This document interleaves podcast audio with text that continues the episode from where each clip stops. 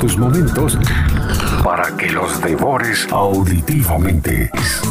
Bajo la aplicación gratuita de GDS Radio en tu móvil o tablet en Play Store, App Store o Blackberry, búscanos como GDS Radio y llévanos a todos lados.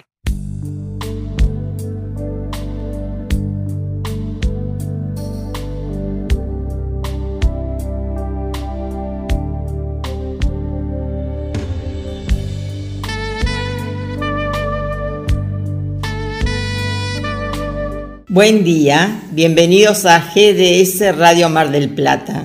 Los integrantes de la Escuela de Vida para Padres con Hijos Fallecidos, a través de este programa que se llama Dialogando con la Vida, queremos llegar a toda la comunidad para reflexionar sobre temas que nos ayuden a crecer como personas cada día. Estamos frente a los micrófonos, Susana Del Vito. Hola, muy buenos días. Monona Gainza. Buen día, audiencia y quien les habla, Ana Buoso de Bretones. Enviamos un beso enorme a Anita Rabainera y a Norma Lemme. En la operación técnica nos acompaña Guillermo Daniel San Martino. Muchísimas gracias Guillermo por tu aporte, por estar siempre con nosotras y cuidando para que el programa salga cada sábado mejor. Esperamos el llamado de los oyentes para compartir la reflexión y también sus opiniones con mensajes de voz o escritos o por WhatsApp al teléfono más 54 223 424 6646. Reitero, mensajes de voz, escritos o WhatsApp al teléfono más 54 223 424 6646. La Escuela de Vida para Padres con Hijos Fallecidos es un grupo de ayuda mutua que convoca a los padres que viven la experiencia existencial más profunda como es la muerte de un hijo y a todas las personas que transitan la experiencia de la muerte de un ser querido. Nuestro marco teórico existencial es la logoterapia de Víctor Frankl. Es un grupo A-confesional, gratuito y abierto. Los integrantes o asistentes pueden entrar y salir cuando lo deseen. No es un grupo de terapia, pues no nos asisten médicos, psicólogos ni psiquiatras, porque no somos enfermos a causa de la muerte de un ser querido. Nuestro lema es sí a la vida a pesar de todo e incondicionalmente. Nuestro próximo encuentro presencial se llevará a cabo el día 10 del corriente a las 20 horas en salones parroquiales de Nuestra Señora de Fátima, calle Güemes sin número entre Alberti y Rawson. Nuestros teléfonos fijos 482-0964 472-2966, 495-3255. Celulares a disposición, llamadas o WhatsApp, prefijo 0223 689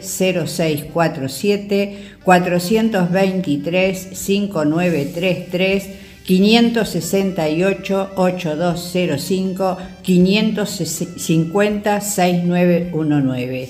Aquellas personas que deseen adherirse a las reuniones virtuales a través del Zoom pueden comunicarse con Gaudencio al 223 5400 399. El próximo encuentro por Zoom se llevará a cabo el lunes 3 del corriente a las 20 y 30 horas.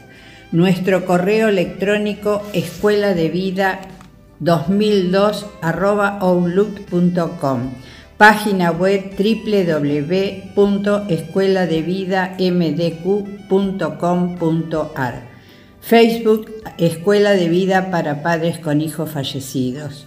Nos pueden escuchar por internet www.gdsradio.com o www.cronosmdq.com o bien descargar la aplicación de la radio.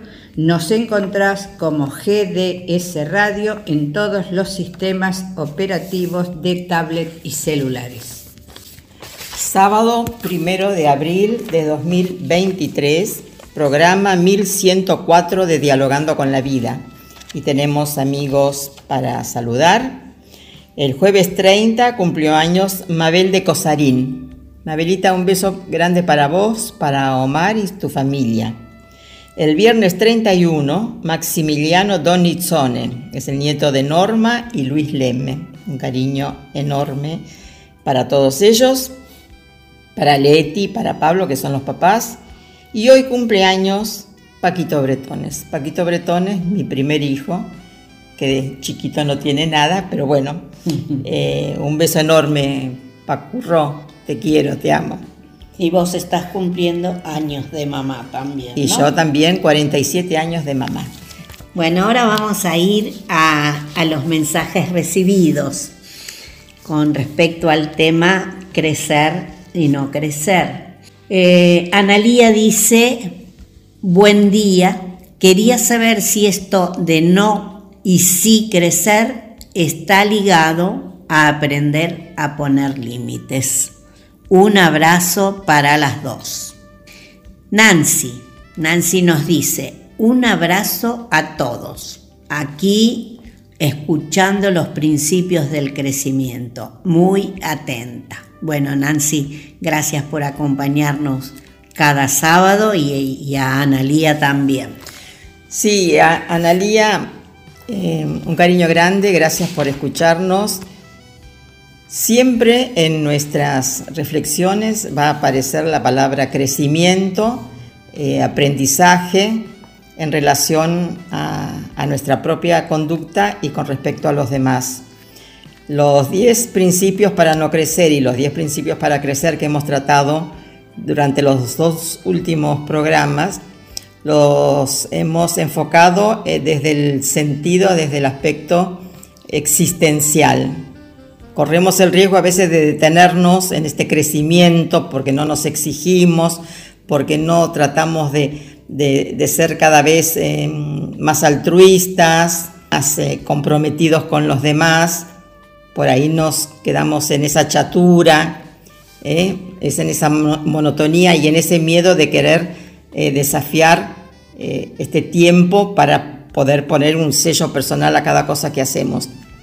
Indudablemente que en ese crecimiento personal está el tener en cuenta al otro, por ejemplo, en una dinámica familiar, cuidar del crecimiento físico, orgánico, psicológico y existencial de los hijos, hablar también de límites, todo tiene que ver con esa exigencia de, darnos cuenta de que la vida nos exige respuestas y que nuestra vida se nutre de las respuestas que damos.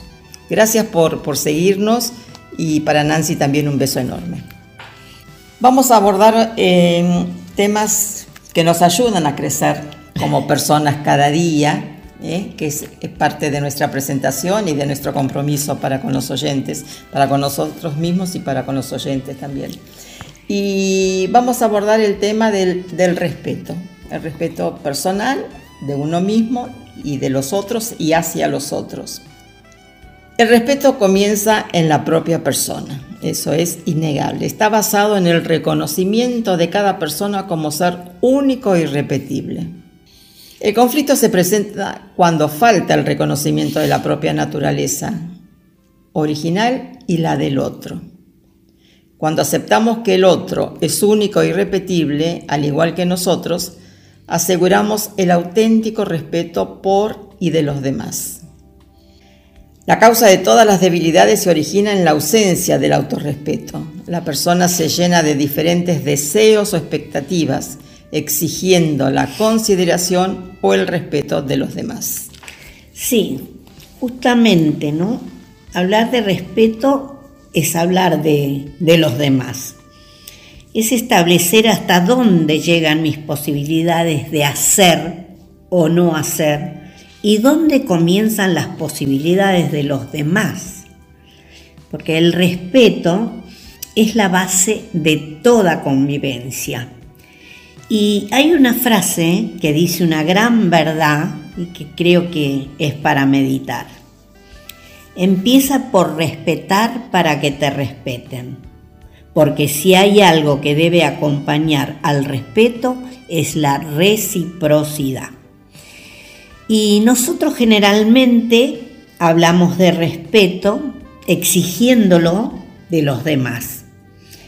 Y no nos ponemos a, no nos ponemos a meditar cómo actuamos con respecto a ellos en cada circunstancia.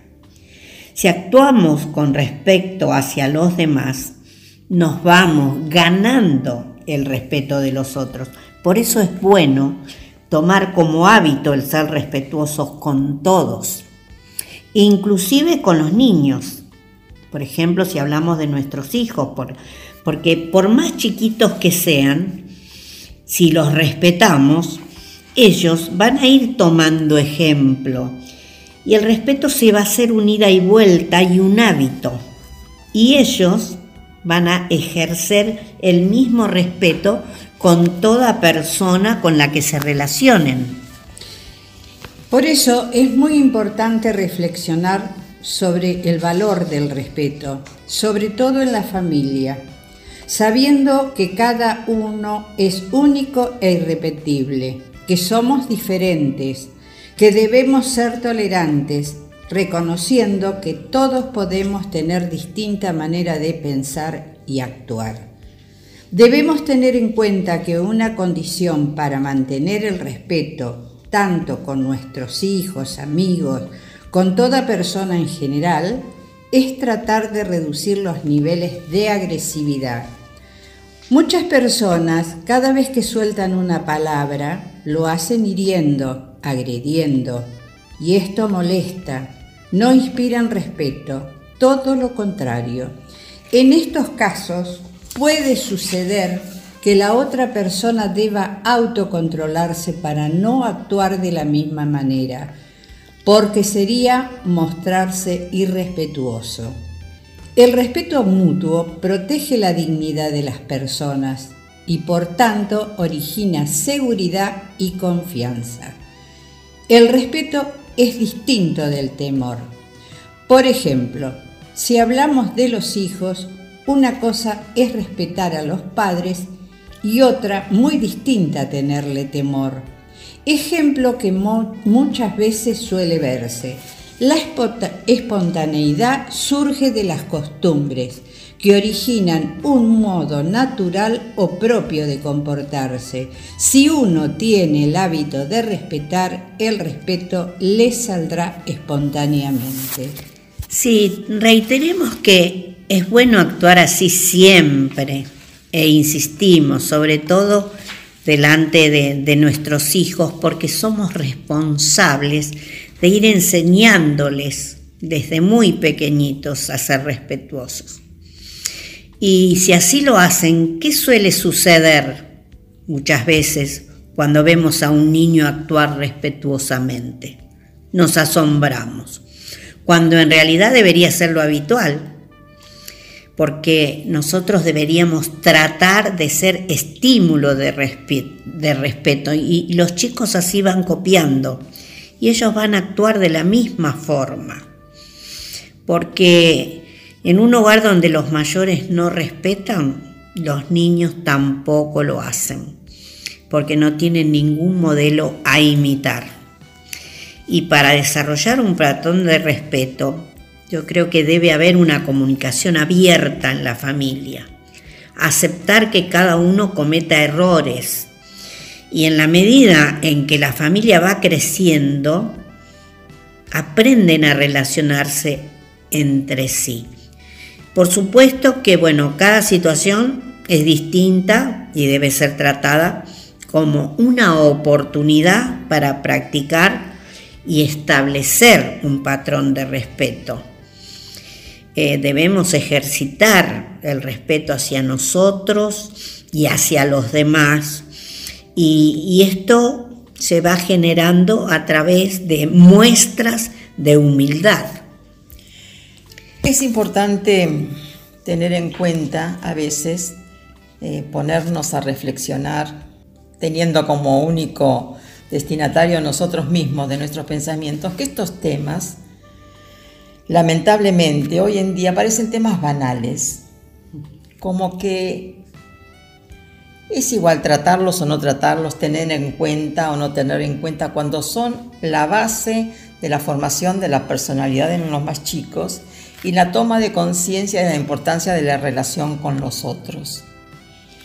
Y Susana, vos eh, mencionaste algo muy importante, ¿no? Que tiene que ver con, la humildad. Eh, muestras de humildad que no quiere decir sumisión, sino justamente reconocer la valía de uno y la valía de los demás.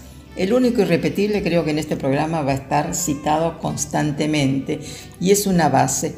Cualquier relación humana, en cualquier época de la vida y en cualquier circunstancia, tendría que estar referida a estos conceptos, a la humildad, al respeto, tener en cuenta al otro.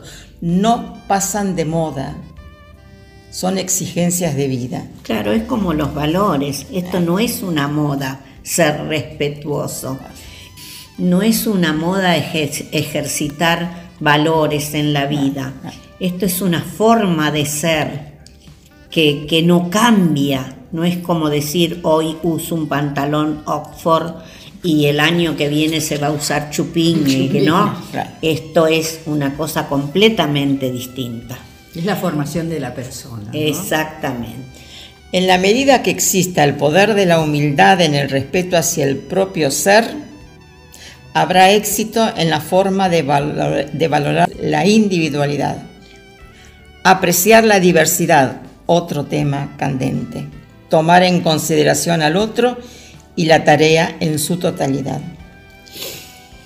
Quien más, quien menos nota, se da cuenta cuando es respetado y a la vez, sin proponérselo, esa persona se ve casi obligada a ejercitar el respeto, porque en el respeto también está la valoración del otro. O sea, uno puede llegar a la conclusión, si esa, esa persona, que a veces es muy allegada, me respeta, como consecuencia me está indicando que me valora. Y entonces ahí la relación se enriquece. Acá volvemos a aplicar el crecimiento como persona cada día, ¿no? Cuando uno quiere imponer respeto con actos de arrogancia, Muchas veces, mostrándose un sabelo todo, no inspira respeto, sino rechazo, porque a los demás les resulta intolerable tratar a esta gente, que de humilde no demuestra nada. Humilde no reconoce las potencialidades y las, facultades que tiene. El equilibrio, y acabamos al mensaje, ¿no? El equilibrio entre la humildad y el autorrespeto da como resultado el servicio altruista, dejando afuera actitudes débiles como la arrogancia y la estrechez mental. Indudablemente que la arrogancia daña o destruye la autenticidad de los demás. La tendencia a impresionar, dominar o militar la libertad de los demás se manifiesta con el propósito de imponerse en detrimento del valor interno de la dignidad y la paz mental. Y el respeto original se subordina a uno artificial. Pretender eh, ganar respeto sin permanecer consciente del propio valor original se convierte en el método mismo para perderlo. Conocer el valor propio y honrar el de los demás es la auténtica manera de ganar respeto. Porque al hacerse dependiente de fuerzas externas, en lugar de sus poderes internos, se mide el respeto mediante los factores físicos y materiales, tales como la casta, el color, el estatus, el sexo, la nacionalidad, la popularidad. Y cuanto más se mide el respeto sobre la base de algo externo, mayor es el deseo de que los demás tengan un reconocimiento hacia mí. Cuanto mayor es ese deseo, más se es víctima del mismo y se pierde ese respeto hacia uno mismo y hacia los demás. Y si las personas renunciaran al deseo de recibir consideración de los demás y se estabilizaran en el autorrespeto, la consideración y el respeto los seguiría como a una sombra. El desafío de desarrollar el valor del respeto en el propio ser y darle una expresión práctica en la vida diaria. Aparecerán obstáculos para probar la, solidez del respeto y, con frecuencia, se sentirán en los momentos de más vulnerabilidad. Es necesaria la confianza en uno mismo para tratar con las circunstancias con seguridad, de manera optimista, esperanzadora. El respeto también es una forma de reconocimiento, de aprecio y de valoración de las cualidades de los demás. Cuando uno respeta a los otros, implícitamente va demostrando que es comprensivo, que sabe aceptar a los demás tal cual son y que porque piensen o actúen diferente no dejan de ser personas dignas de respeto. Yo creo que tenemos que, tomar en cuenta todo esto que venimos eh, reflexionando porque eh, tenemos que ser reiterativos. Es fundamental para la convivencia, para la enseñanza de los más chicos, para vivir una vida tranquila y en paz y vamos a, enunciar de varios escritores y demás hablando sobre el respeto, eh, algunas frases y nos vamos a dar cuenta cómo todo coincide con esto que nosotras venimos mencionando. Por ejemplo, comienza diciendo, el respeto nos forma como personas y el ser respetado nos hace ser como tales. Respeto es algo que sientes por una persona a la que tú estimas. Para que te respeten hay que aprender primero a respetar. Respetar es dejar ser. Fíjense esto qué importante es. Es, medular, dejar ser, no invadir, no, no juzgar, no imponer el criterio de uno, la visión de uno hacia cualquier circunstancia. Dejar ser significa ser magnánimo, tener un corazón enorme, abierto, una consideración y una valía para con los demás. Creo que sintetiza eh, el gran desafío, ¿no? Dejar ser. Ahora, vos fíjate, Ana, que qué importante. Dejar ser, cortita la frase. Muchas veces, ¿por qué vienen las discusiones? ¿Por qué tenemos problemas de convivencia? Porque ante la mínima no coincidencia sobre una idea queremos imponer. ¿Y qué pasa? Llegamos a la discusión, al distanciamiento y en, alguna instancia puede llegar a terminar en estas dos palabritas. Déjame ser.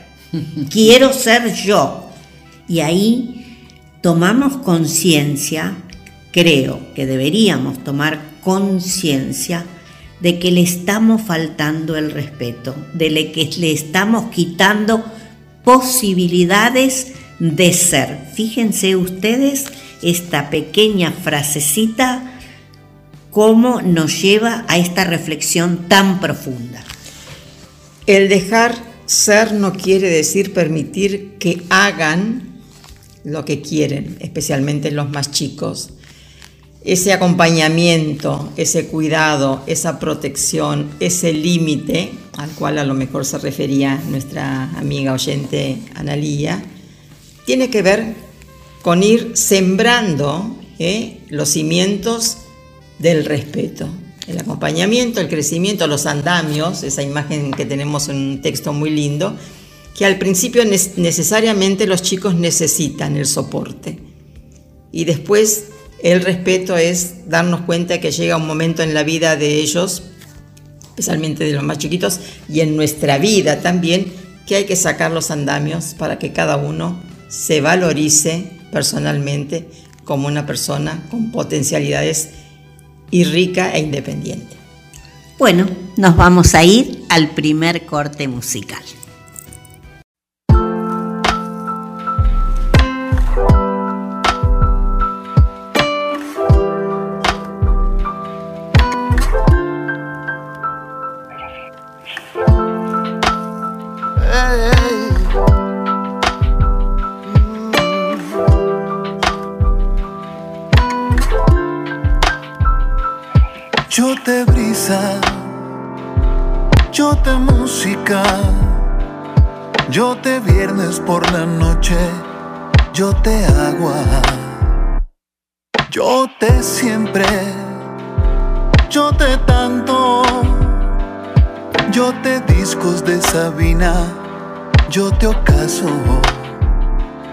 Yo te cielo como dijo Frida Kahlo con viento en contra o a favor, yo te futuro. Yo te mar y te tormenta, yo te tierra para siembra, yo te vueltas a la luna, yo te risa y te locura. Yo te aire y te universo te te montañas, te neblina en la sabana. De la victoria en el último minuto.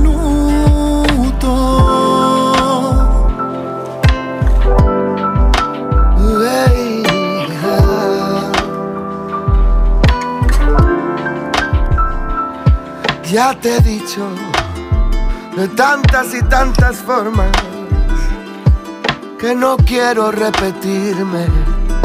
Yo te vida ya está claro, pero sigo y sigo. Yo te aguja en el vinilo, yo te fuego. Yo te azulí tantas veces de misterios. Y si puedo, yo te salto al vacío. Yo te mar y te tormenta, yo te tierra para siembra. Yo te vueltas a la luna, yo te risa y te locura. Yo te aire y te universo, y te olor a café fresco. Yo te ríos de montañas, te neblina en la sabana.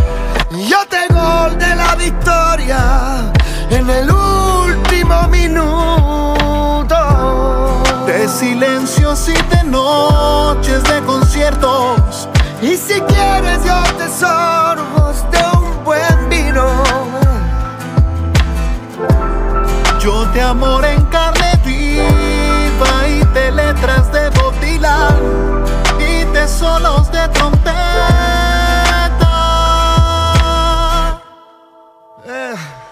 Yo te mar y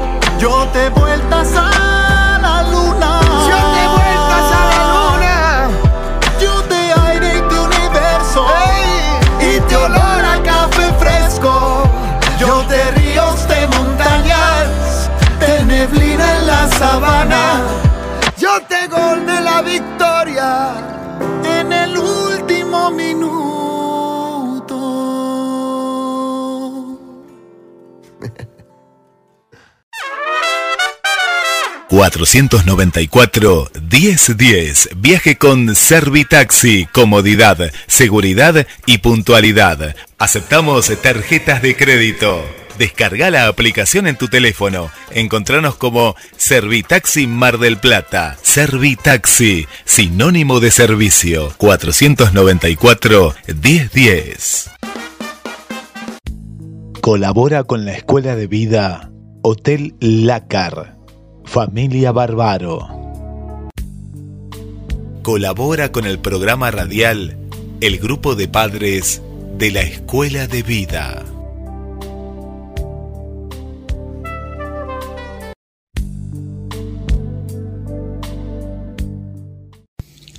Bueno, nuevamente vamos a continuar con estos enunciados y frases sobre el respeto. Respeto es la posibilidad de aceptar tus defectos y tus virtudes sin poner en tela de juicio lo que ves en los demás. porque jamás obtendrás de otros lo que no eres capaz de darte tú mismo, ya que en la medida que lo logres serás capaz de otorgarlo a los demás. ¿Cómo apreciar un buen vino si no se ha probado uno malo? ¿Cómo apreciar un buen amigo si no se ha tenido un enemigo? ¿Cómo apreciar el amor si no se ha odiado? Por lo tanto, ¿cómo apreciar la vida si no hay muerte? Respeto es ser tan libre como toda persona, sin distinciones o discriminaciones, sin importar qué tan cuerdo o loco puedas estar. Respetar es saber cuándo podemos hacer a los demás felices y sobre todo con el respeto se forma una de las bases para un verdadero amor. El respeto es el poema de amor de la dignidad humana. El respeto nace en todos. De nosotros depende que lo practiquemos. El respeto es lo más importante que todo el mundo necesita para lograr lo que queremos. El respeto es la posibilidad que el hombre tiene de ser libre. El respeto es una nueva forma de soñar despierto con las personas.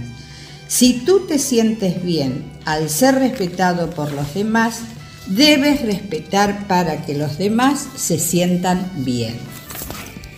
Respetemos identidades. En la naturaleza todo es diferente. Una gota de agua no es igual a otra. Una hoja igual posee grandes diferencias respecto de otra. ¿Por qué nosotros como seres humanos nos denigramos? Respeta a tu igual como deseas te respeten a ti. La claridad bien ordenada inicia por uno mismo. Si queremos recibir respeto, lo mismo debemos ofrecer.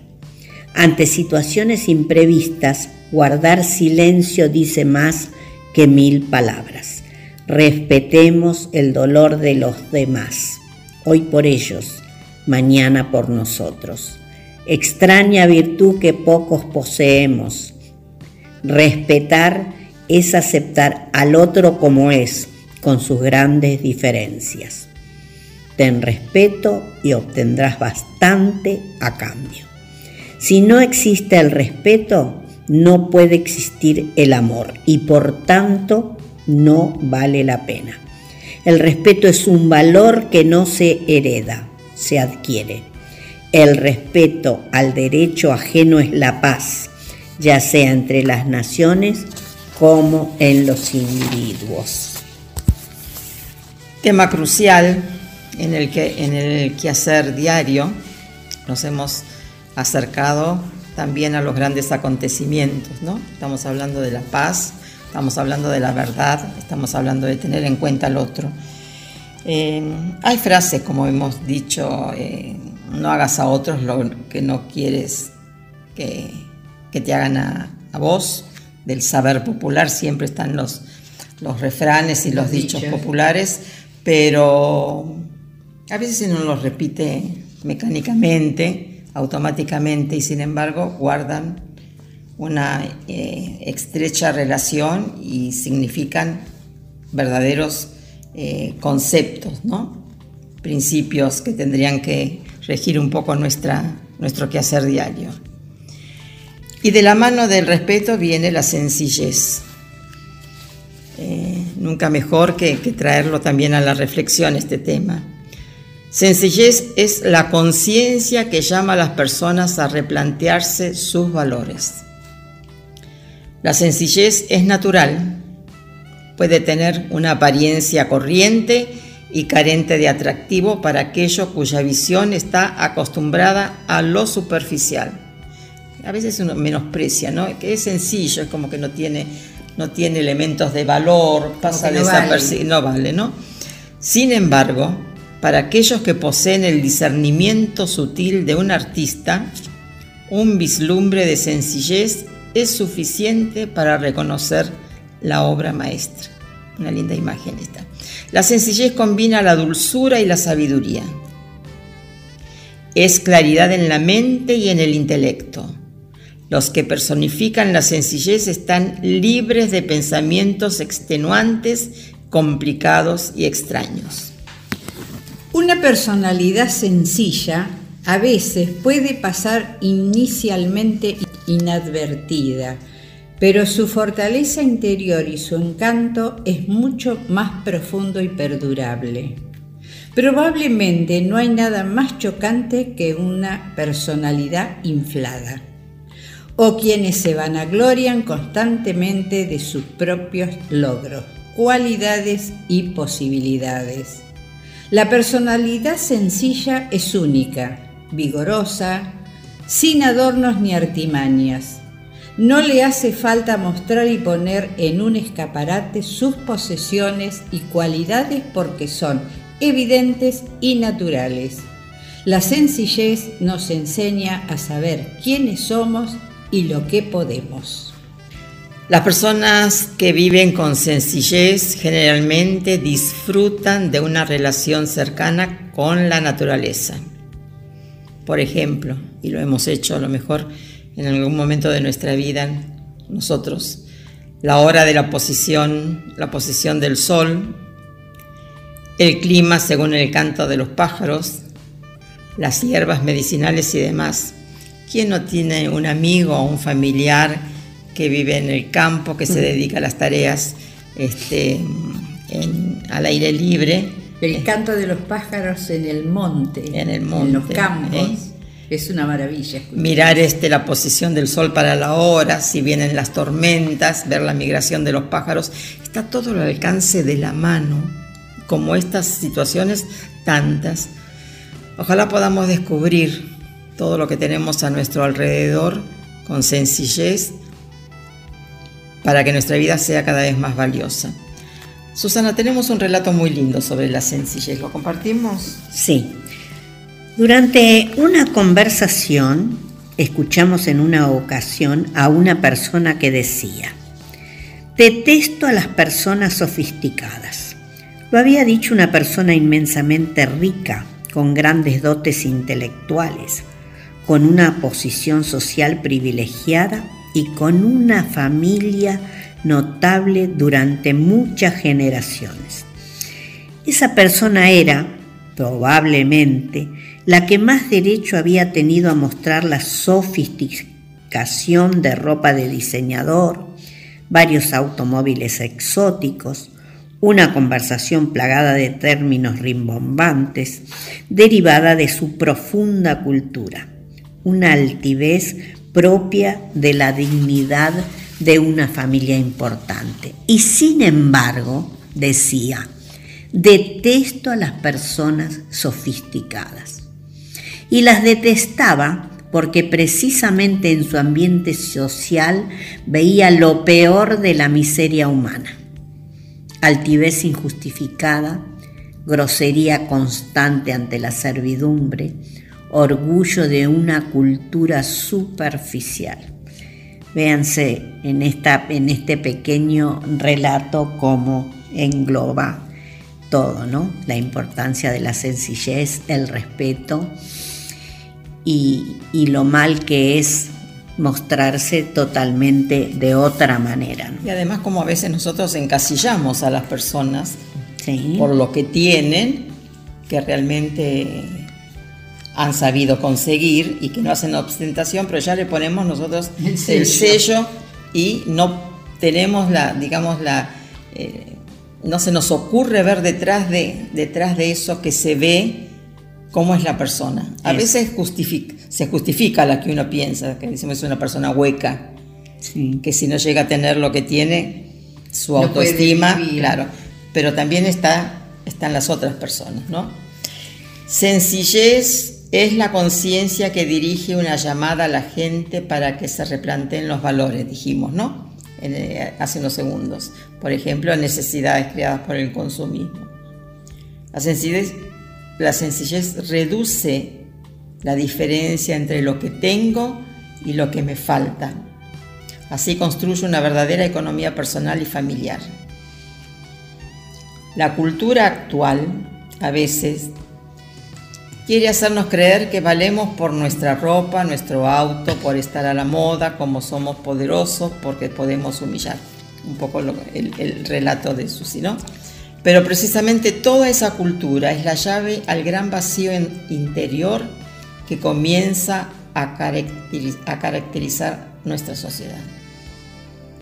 La persona, la persona humana está dotada de inteligencia, cualidades y habilidades. Pero ¿para qué convertir nuestra vida en una eterna competencia? ¿De qué sirve estarme comparando constantemente con los demás? El progreso interno donde nosotros crecemos es en verdad lo importante. No debemos centrar nuestra vida en querer impresionar a los demás por estar a la última, en electrónica, la moda, en los autos, en los muebles, y peor aún es cuando nuestras posibilidades nos permiten llegar al punto de la ostentación. La postura de altivez y menosprecio son un efecto directo de estas ostentaciones. Sí. Por otro lado, Ana, con frecuencia se desvirtúa la imagen de las personas sencillas, haciéndolo sinónimo de timidez, ingenuidad, en el mejor de los casos. Aunque en otras ocasiones lo relacionamos a la idea de pobreza, y suciedad, y ni lo uno ni lo otro. La sencillez no es pobreza ni mendicidad, es tener lo que se necesita pero sin caprichos superficiales. La sencillez no es suciedad, la pulcritud no está reñida con la humildad del corazón. Ahora bien, el valor de la sencillez tiene distintas manifestaciones. ¿Qué hace una persona para estar para ser sencilla. En el caso de nuestra forma de hablar podemos citar varios ejemplos. Una persona sencilla utiliza con mesura la palabra, evitando acaparar las conversaciones para convertirse en el centro de atención. Del mismo modo, su lenguaje es apropiado, sin recurrir a palabras altisonantes, de mal gusto o frases corrientes para hacerse notar. Tiene un lenguaje comprensible y adecuado a la ocasión, sin caer en el uso de palabras cultas o rimbombantes para formar una imagen erudita y de vasto conocimiento, lo cual no siempre está de acuerdo a nuestra realidad. En una conversación que gira alrededor de su competencia profesional, nunca aprovechará el momento para dar una cátedra sobre el tema. Es de muy mal gusto, sobre todo si en ningún momento se ha pedido la opinión profesional. ¿Y cuántas personas conocemos así? es cierto. Muchísimas. Abrimos el abanico de las relaciones, de los encuentros a veces casuales compartimos una fiesta, una reunión y ahí aparecen los pavos reales. Claro, está bien eh, la comparación. Me encanta Ahora, sí, em, reflexionando en verdad sobre esto, cuando ocurre algo así con estas personas en reuniones sin demás, nos vamos dando cuenta, todos los que estamos alrededor, que se les va haciendo un círculo vacío, que nadie quiere escucharlos, que si hay que sentarse en una mesa a compartir algo y si no me pongas al lado de, no quiero sentarme al lado de. Fíjense ustedes. Porque esa película ya la vi.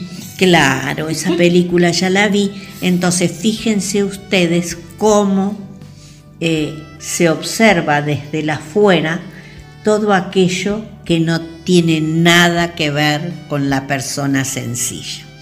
Entonces, sigamos, la sencillez, ¿no? Evitar hablar en todo momento de sus logros, aciertos y reconocimientos alcanzados. Si bien es molesto escuchar hablar de la buena fortuna presente, llega al punto de intolerable exaltar las glorias pasadas, porque ahí empieza. Yo hice, yo tuve, yo, yo, yo que en nada concuerdan con la situación actual. Lo más digno es omitir toda eh, manifestación ostentosa de nuestra inteligencia, habilidades y bienes materiales. Y esto concuerda con todo ese comentario anterior que hicimos. Podemos decir que internamente nuestras ideas y pensamientos deben estar libres de todo rebuscamiento y complicación. Se debe evitar a toda costa hacer preguntas y comentarios que solo redundan y reafirman lo expuesto, queriendo encontrar problemas y dificultades donde no los hay. Es fácil reconocer esta actitud cuando se requiere tomar una decisión o llevar a cabo una actividad. Normalmente la persona pretende sobresalir en la reunión de trabajo mostrando equivocadamente su interés, atención, comprensión y conocimiento del asunto. No perder el tiempo buscando una segunda intención o significado en las actitudes y palabras en los demás. Posiblemente la manifestación más clara de la sencillez se encuentra en el aspecto exterior de la persona, porque viste con decoro sin llegar a ser estrafalario de acuerdo a la ocasión y procurando usar aquellas prendas que están más de acuerdo a su persona, sin dejarse seducir por la exageración caprichosa de la moda, las joyas o los colores llamativos. Los modales distan mucho de ser artificiosos y estudiados, especialmente para cada situación concreta, desde la forma de saludar, utilizar los cubiertos, leer la carta, ordenar un, plato o una bebida especial, la sencillez es cortesía, la altivez grosería. Siempre puede contarse con su apoyo, no, tiene miedo a prestar un servicio porque no existen actividades de segunda categoría. Todo es importante y necesario. Cuánto lavado de cerebro haría falta, ¿no? Para ir eh, acomodando tantos prejuicios, tantas ideas este, eh, ya incorporadas de antemano.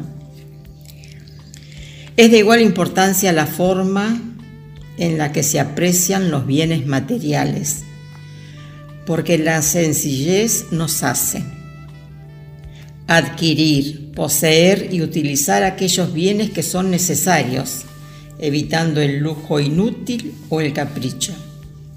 Es bueno comprar cosas de buena calidad que duren y que nos presten el servicio que se desea durante más tiempo y con más eficiencia, pero no por la presunción y la manifestación de una desahogada posición económica.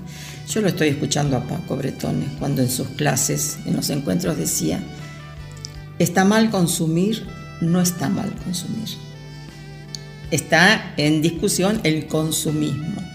Si uno tiene la posibilidad de tener recursos, de tener este, de poder adquirir comodidades, útiles, eh, elementos que le hacen la vida más llevadera, hasta es como que debería, tiene un deber tenerlos, pero de ahí a que después se menosprecie porque no pueda tenerlos, esa es la cuestión existencial.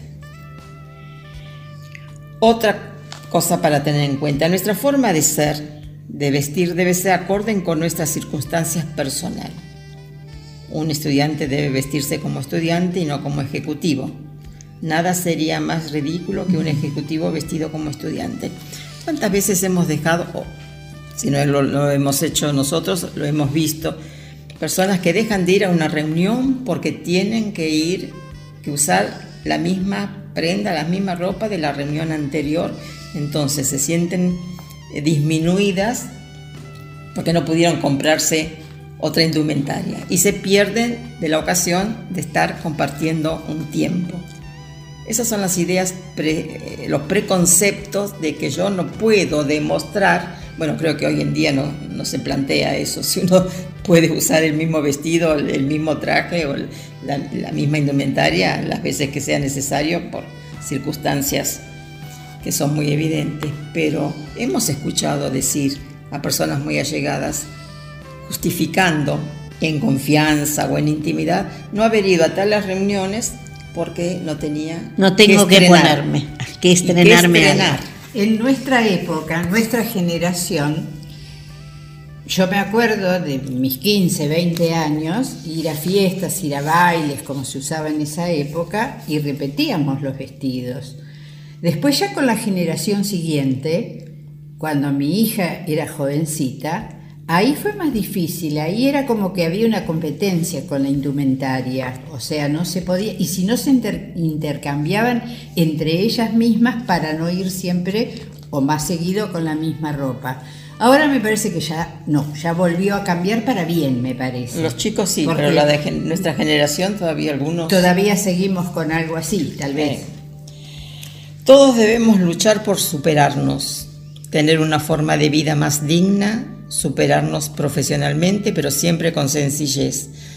La persona sencilla no se exalta ni menosprecia, aprecia a las personas por las que son, por lo que son, lo cual permite un diálogo amable y una amistad sincera. Todos sus bienes y posesiones están a disposición de los demás. Sí, porque es fácil caer en la tentación de lucir en cualquier circunstancia. Al entrar a un restaurante, al ir a una fiesta importante. A veces podemos pasar muchísimo tiempo tratando de encontrar la ropa, como decíamos, accesorios adecuados, y podemos caer en la, en la afectación en nuestra postura y tratar de cuidar cada palabra. Esto también con frecuencia puede quitarnos totalmente la espontaneidad y la frescura, haciéndonos francamente insoportables y logramos exactamente el efecto contrario de lo que queríamos. En lugar de agradar, resultamos netamente desagradables. La persona humana está dotada de inteligencia, no nos olvidemos. Por otra parte, con frecuencia se desvirtúa la imagen de las personas sencillas, haciéndolos, como dije antes, tímidos o ingenuos. Y esto no tiene nada que ver. Recordemos todo esto que venimos mencionando a ver si logramos mostrarnos cada vez más humildes. Y bueno, con esto nos vamos al segundo corte musical.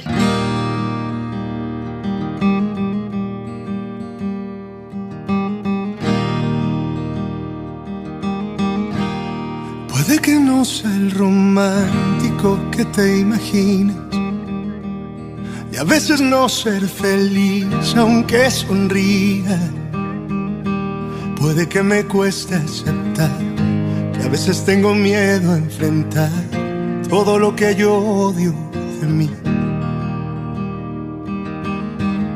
Quisiera ser mucho más desenfadado,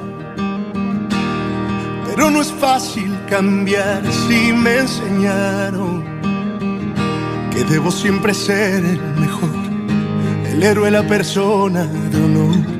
Y hay días que lo debo fingir. Y a veces quiero huir desesperado, cansado de evitar decepcionarlo ser el que da bien. Y hay veces que quisiera revelarme, mandar a medio mundo a otra parte, harto de soportar su hipocresía. Yo voy sincerándome. Quisiera ser un poco menos complicado. Pero no es fácil cargando mi pasado. Tampoco creas que es fácil pensar que lo que tienes puede acabar. Si tanto te ha costado llegar. Y a veces quiero huir desesperado, cansado de evitar decepcionarlos, oh, de ser el que da bien. Y hay veces que quisiera revelarme, mandar a todo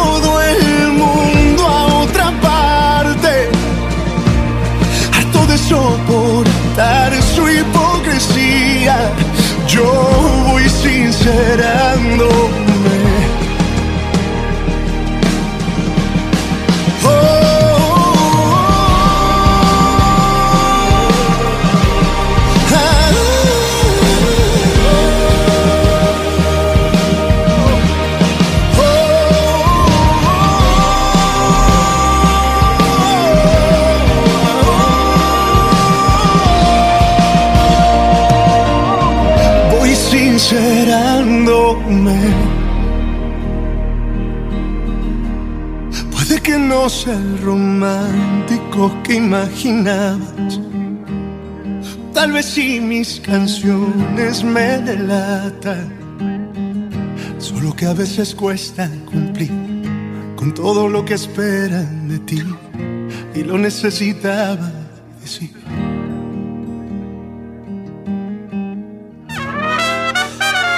$494 1010. Viaje con Servitaxi. Comodidad, seguridad y puntualidad. Aceptamos tarjetas de crédito. Descarga la aplicación en tu teléfono. Encontranos como Servitaxi Mar del Plata. Servitaxi, sinónimo de servicio. 494 1010. Colabora con la Escuela de Vida Hotel Lácar. Familia Barbaro. Colabora con el programa radial el grupo de padres de la Escuela de Vida.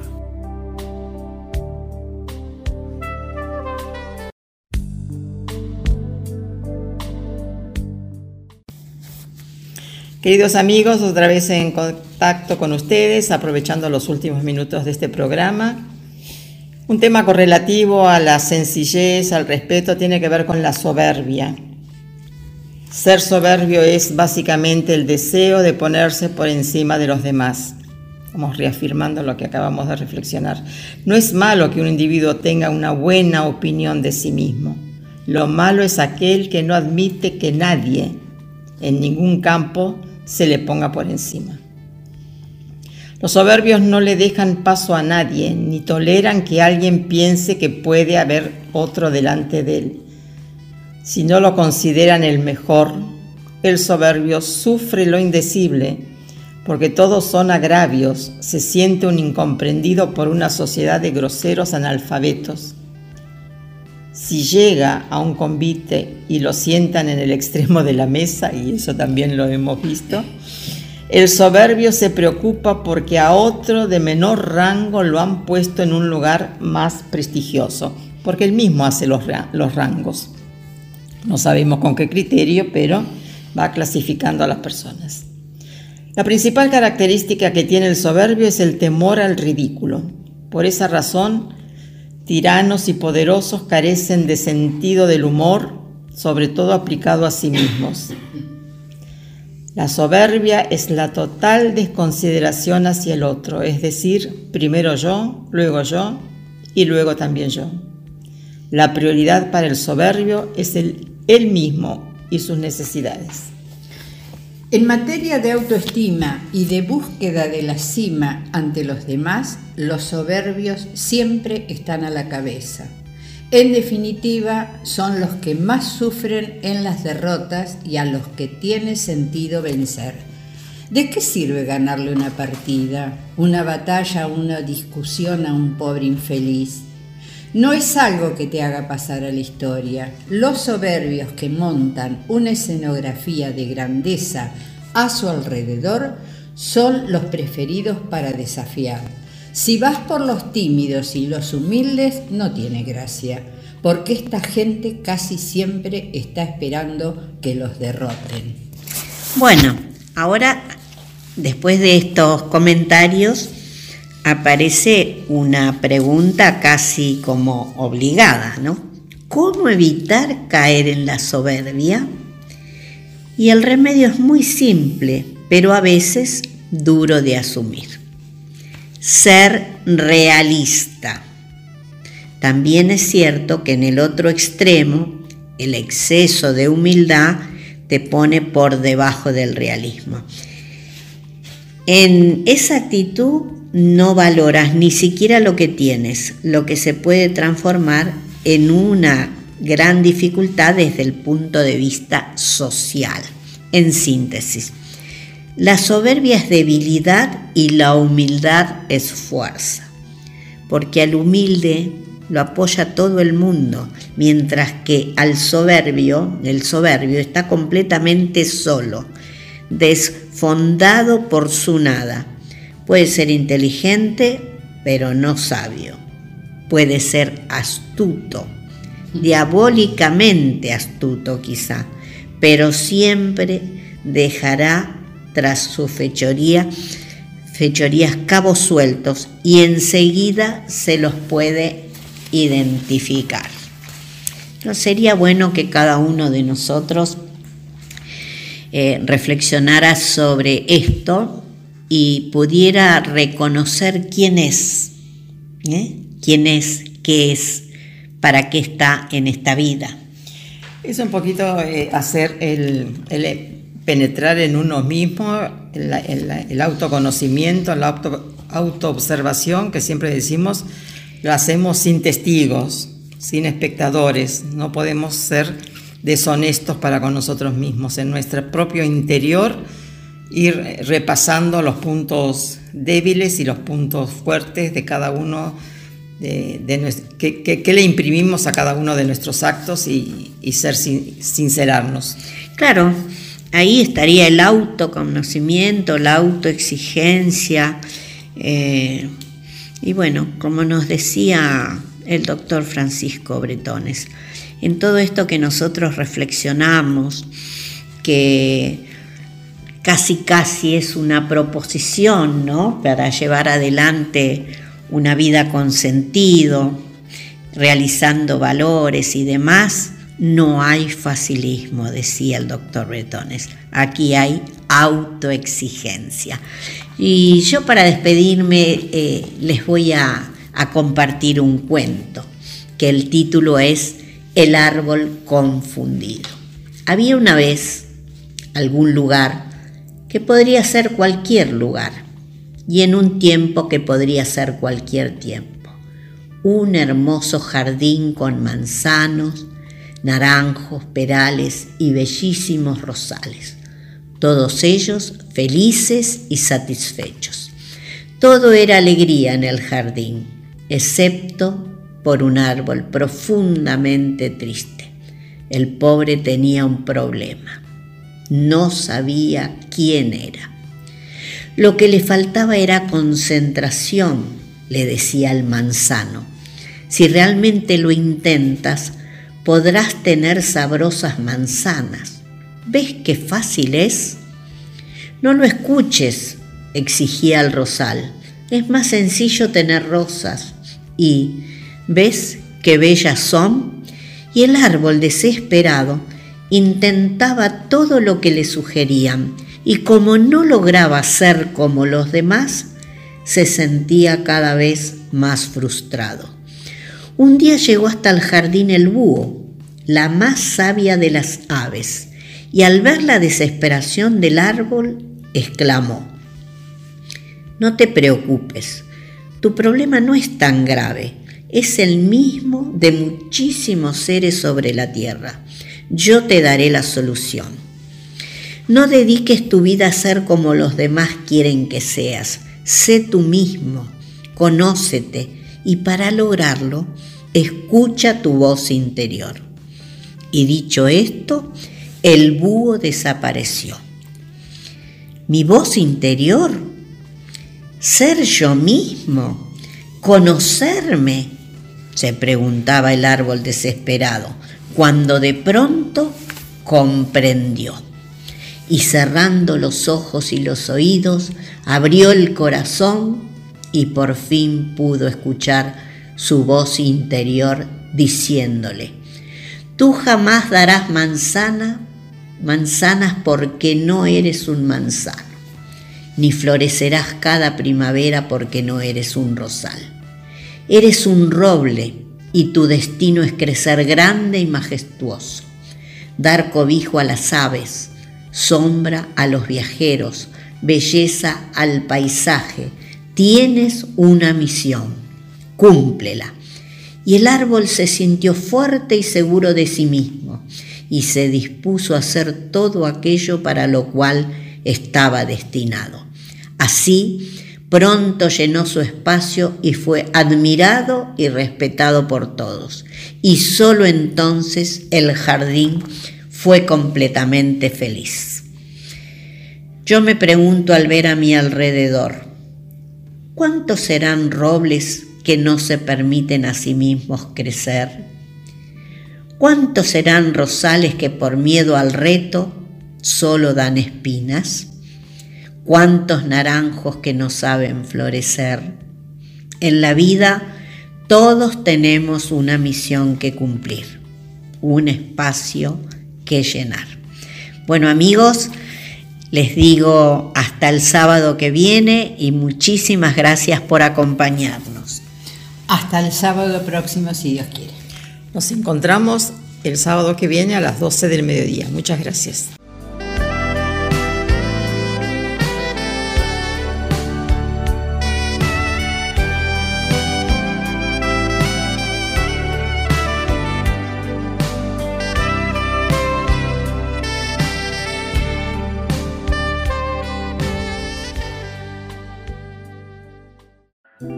Comenzar el día con nuestra radio. GDS Radio, la radio que nos une. Escúchanos en www.gdsradio.com.